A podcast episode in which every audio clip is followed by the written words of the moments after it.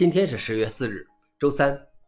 本期是银河观察第一千一百四十四期，我是主持人银河老王。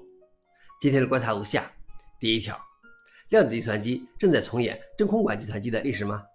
二十世纪四十年代初，第一台真空管计算机投入使用，解决了人类无法解决的问题。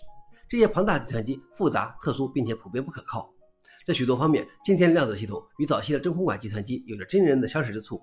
它们也是难以置信的昂贵、特殊和不直观。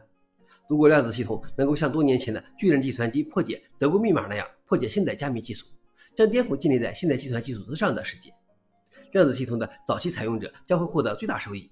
因此，各国和各个公司都为量子成为真正竞争威胁的可能性投入了大量资金。不过，目前量子计算机能做到的事情，没有一件是经典计算机做不到的。真正的创新将出现在我们用量子算法解决量子问题的时候。消息来源：Register。老王点评：从庞大到一个房间放不下的计算机，到如今的计算无处不在，才短短几十年。那么，从现在量子计算机变成手持量子计算机需要多少年？会改变多少事情呢？第二条是，Meta 开始裁员元宇宙芯片部门。Meta 公司计划裁掉其面向元宇宙的 Facebook 敏捷硅团队 Fast 员工，该部门约有六百名员工。Fast 部门的任务是开发电子芯片，为 Meta 的现实实验室部门生产的增强现实和虚拟现实硬件提供动力。消息来源：路透社。老王点评：元宇宙梦碎，不知道 Meta 还会改名回 Facebook 吗？结合上一条，或许元宇宙真正接管世界时，会是在量子计算普遍可用的时候。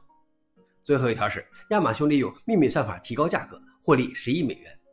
根据美国联邦贸易委员会 FTC 对亚马逊提起的垄断诉讼中被删节的部分内容，亚马逊使用了一种代号为尼斯项目的算法来测试它能以竞争对手会跟进的方式提高多少价格。该算法帮助亚马逊提高了各个物类别商品的利润，并影响竞争对手提高了价格。如果竞争对手没有将价格提高到亚马逊的水平，该算法就会自动将商品恢复到正常价格。据一位熟悉此事的人士称，亚马逊通过该算法获得了超过十亿美元的收入。亚马逊在二零一九年停止使用该算法，但原因不明。消息来源：华尔街日报。老王点评：算法是无辜的，错的是经营商业的人和写算法的人，是吗？以上就是今天的硬核观察。想了解视频的详情，请访问随附链接。谢谢大家，我们明天见。